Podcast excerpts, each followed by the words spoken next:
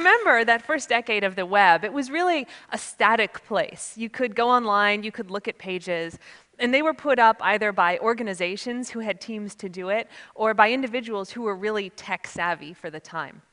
And with the rise of social media and social networks in the early 2000s, the web was completely changed to a place where now the vast majority of content we, we, interact with is put up by average users, either in YouTube videos or blog posts or product reviews or social media postings.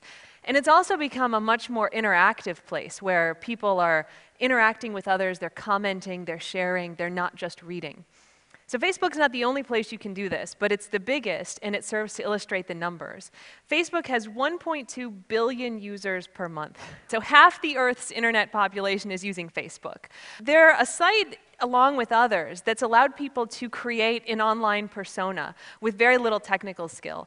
And people responded by putting huge amounts of personal data online.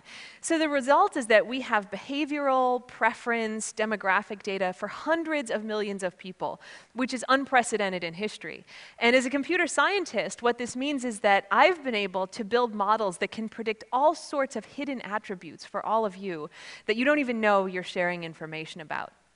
As scientists, we use that to help the way people interact online, but there's less altruistic applications. And there's a problem in that users don't really understand these techniques and how they work, and even if they did, they don't have a lot of control over it.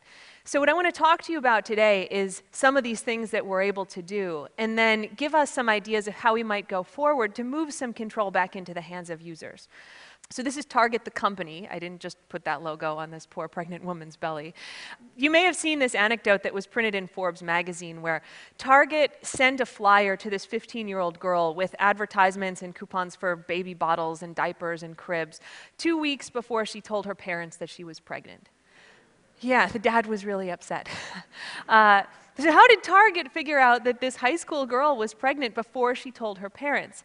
It turns out that they have the purchase history for hundreds of thousands of customers, and they compute what they call a pregnancy score, which is not just whether or not a woman's pregnant, but what her due date is. And they compute that not by looking at like the obvious things like she's buying a crib or baby clothes, but things like she bought more vitamins than she normally had or she bought a handbag that's big enough to hold diapers. And by themselves, those purchases don't seem like they might reveal a lot, but it's a, a, pattern of behavior that when you take it in the context of thousands of other people, starts to actually reveal some insights. So that's the kind of thing that we do when we're predicting stuff about you on social media. We're looking for little patterns of behavior that when you detect them among millions of people, lets us find out all kinds of things. So in my lab and with colleagues, we've developed mechanisms where we can quite accurately predict things like your political preference, your personality score, gender, sexual orientation, religion, age, intelligence, along with things like how much you trust the people you know and how strong those relationships are. We can do all of this really well. And again, it doesn't come from what you might think of as obvious information. So my favorite example is from this study that was published this year in the Proceedings of the National Academies. If you Google this, you'll find it. It's four pages, easy to read. And they looked at just people's Facebook likes, so just the things you like on Facebook, and used that to predict all these attributes along with some other ones. And in their paper, they listed the five likes that were most indicative of high intelligence. And among those was liking the page for curly fries. Curly fries are delicious, but liking them does not necessarily mean that you're smarter than the average person. So, how is it that one of the strongest indicators of your intelligence is liking this page when the content is totally irrelevant to the attribute that's being predicted? And it turns out that we have to look at a whole bunch of underlying theories to see why we're able to do this. One of them is a sociological theory called homophily, which basically says people are friends with people like them. So if you're smart, you tend to be friends with smart people, and if you're young, you tend to be friends with young people. And this is well established for hundreds of years. We also know a lot about how information spreads through networks. It turns out things like viral videos or Facebook likes or other information spreads in exactly the same way that diseases spread through social networks. So this is something we've studied for a long time. We have good models of it. And so you can put those things together and start seeing why things like this happen. So if I were to give you a hypothesis, it would be that A smart guy started this page, or maybe one of the first people who liked it would have scored high on that test. And they liked it, and their friends saw it. And by homophily, we know that he probably had smart friends. And so it spread to them, and some of them liked it. And they had smart friends, and so it spread to them, and so it propagated through the network to kind of a host of smart people, so that by the end, the action of liking the curly fries page is indicative of high intelligence not because of the content, but because the actual action of liking reflects back the common attributes of other people who have done it. So this is pretty complicated stuff, right? It's a hard thing to sit down and explain to an average user. And even if you do, what can the average user do about it? How do you know that you've liked something that indicates a trait for you that's totally irrelevant to the content of what you've liked? There's a lot of power that users don't have to control how this data is used. And I see that as a real problem going forward.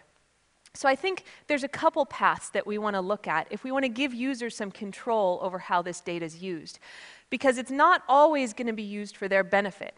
Uh, an example I often give is that if I ever get bored being a professor, I'm going to go start a company that predicts all of these attributes and things like how well you work in teams and if you're a drug user, if you're an alcoholic. We know how to predict all that.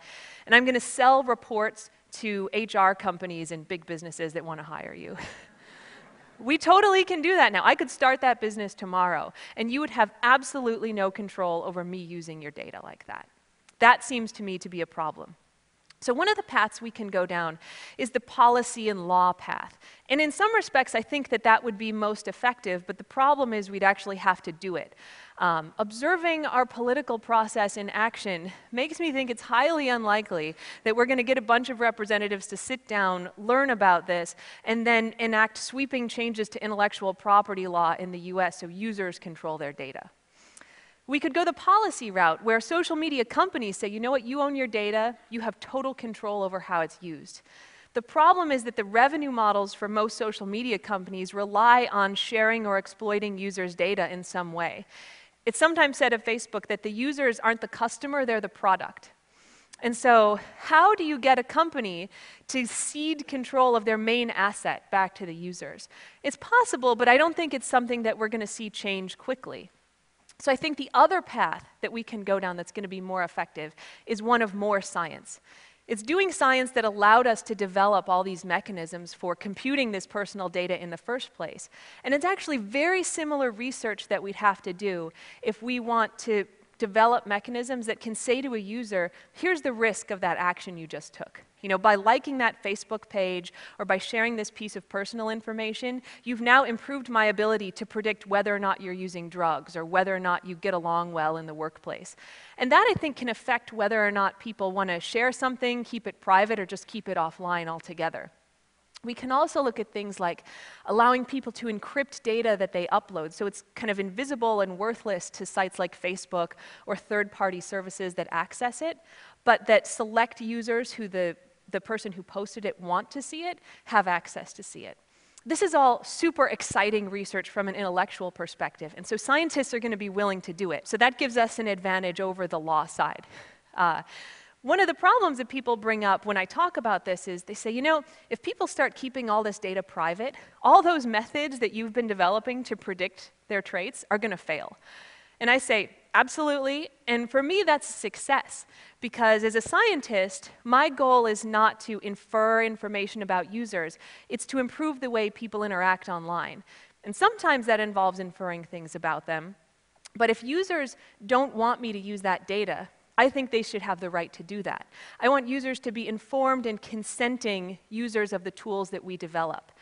And so I think encouraging this kind of science and supporting researchers who want to cede some of that control back to users and away from the social media companies means that going forward, as these tools evolve and advance, means that we're going to have an educated and empowered user base. And I think all of us can agree that that's a pretty ideal way to go forward. Thank you.